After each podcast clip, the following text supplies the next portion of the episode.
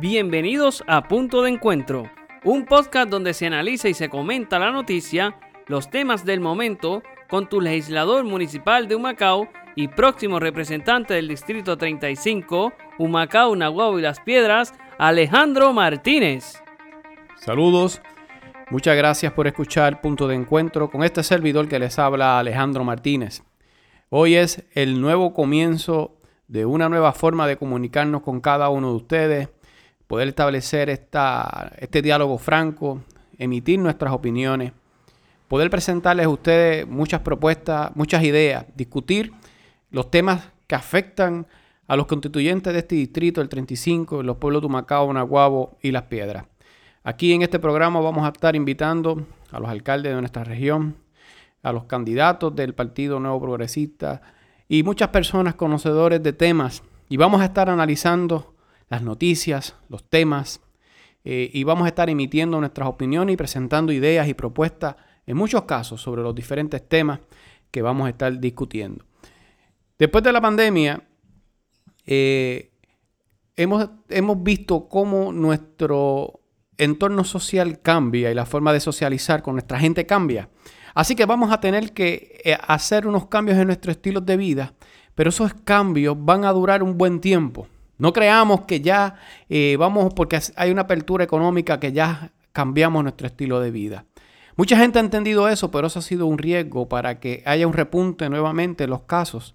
Y tenemos que enfocarnos en mantener el distanciamiento social y entender que mantener ese distanciamiento social va a garantizar que la pandemia disminuya y que pronto, lo más pronto posible, podamos volver a la normalidad a como estaba Puerto Rico y el mundo entero antes del coronavirus. Pero tenemos que aprender a convivir y a coexistir con un enemigo que tenemos en nuestra espalda, al lado izquierdo, al lado derecho y quizás en el frente. Tenemos que aprender a vivir y a poder tener socialización, a poder tener entretenimiento con ese enemigo que nos quiere contagiar y que nos quiere enfermar. Así que por ello tenemos que tener unos, unos métodos o unos protocolos que el gobierno debería de enfocarse para educar a la sociedad, para educar al pueblo y evitar así los contagios y un repunte que afecte a los hospitales y la cantidad de ventiladores que tenemos para poder atender un virus que ataca el sistema respiratorio y donde es bien necesario tener eh, los ventiladores para poder atender a nuestra gente. Así que estamos en tiempos difíciles, cambiando nuestro estilo social, nuestro comportamiento y cómo ese comportamiento va a ir afectando a los negocios. Pues los negocios obviamente se han habido afectados por el cambio social que ha traído el coronavirus. Distanciamiento social, aislamiento, quedarnos en nuestras casas. Ese ha sido el tema. Quédate en tu casa. Pero ¿qué ha pasado? Los negocios pues no están vendiendo la misma cantidad que vendían antes no se están vendiendo, ciertos productos se han aguantado y otros productos se están moviendo más. Yo creo que en, esta, en este momento quienes mejores están vendiendo, más están vendiendo y a quien más le ha convenido han sido a los supermercados y a la farmacia, que ellos han estado abiertos todo el tiempo. La gente está comprando más en el supermercado y menos en los restaurantes, porque están cerrados. Y lo que está abierto son tipo los que tienen eh, autoservicio o servicarro y no, no es la misma, el mismo volumen de venta por un servicarro que tú tener a todo un salón, gente comiendo dentro de tu local y de tu restaurante.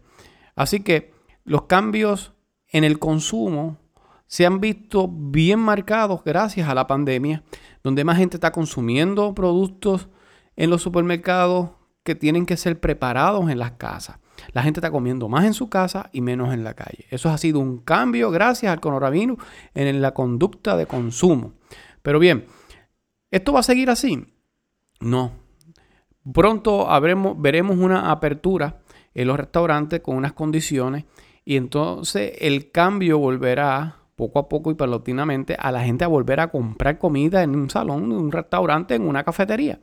Pero ¿bajo qué condiciones va a ser? Esa es que tenemos que establecer el protocolo. Se habla y se ha especulado mucho sobre ese protocolo. La realidad es que no hemos visto nada oficial hasta el momento y yo no quisiera entrar en ese tipo de especulación porque después eh, las cosas van a ser un poquito distintas. Así que la pandemia ha traído muchos cambios en nuestra vida social y creo que va a seguir teniendo muchas implicaciones en la economía. Esto va a traer nuevas oportunidades de negocio, oportunidades de crecimiento a la parte tecnológica y servicios que se van a estar ofreciendo a través de las redes online, eh, Facebook, las redes sociales como Facebook, Instagram, eh, Twitter, eh, van a tener mucha importancia en estos tiempos. Inclusive esto va a afectar las campañas políticas de los candidatos. vamos a estar haciendo campañas de una forma distinta, quizás menos visitas, quizás más en un diálogo detrás de un computador, de un micrófono, dirigiéndonos a cada uno de ustedes de diferentes maneras en diferentes plataformas. quiero hacer un último comentario antes de cerrar eh, este primer episodio del nuevo comienzo eh, de punto de encuentro después de la pandemia. Sin antes decir que los municipios juegan un papel muy importante en cada emergencia. Los municipios son el primer frente de batalla en todo tipo de emergencia. Eh, los municipios necesitan ya un poder autonómico de verdad y necesitan ya una fuente de ingresos que le garantice una operación y una salud fiscal a largo plazo. Los municipios hay que presentarles ideas que le den el financiamiento necesario para que se puedan sostener. Los municipios no pueden colapsar. Y yo creo que esta Asamblea Legislativa, en el tiempo que le queda, deberían de enfocarse en rescatar a los municipios se está hablando del nuevo código municipal, creo que va a ser una joya eh, legislativa que va a quedar. Pero yo creo que ese, ese código, aun cuando se apruebe en esta Asamblea Legislativa, la próxima va a tener que revisarlo para hacerle ciertos cambios, otorgar mayores poderes y entonces ahí comenzaría la verdadera reforma de los municipios, donde no solamente le cambiaríamos el concepto de nombre a código como ya se le cambió, sino que vamos a buscar la verdadera reforma estructural del gobierno de Puerto Rico como con los municipios como protagonistas.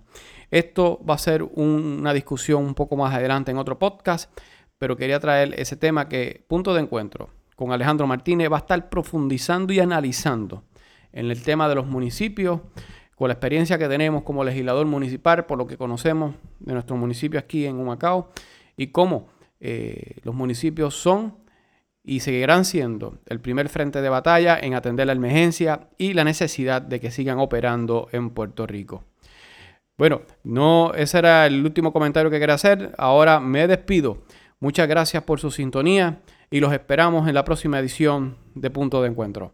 Muchas gracias y que Dios me los bendiga a todos. Agradecemos tu sintonía. Los esperamos en la próxima edición del podcast Punto de Encuentro con tu próximo representante del Distrito 35, Alejandro Martínez.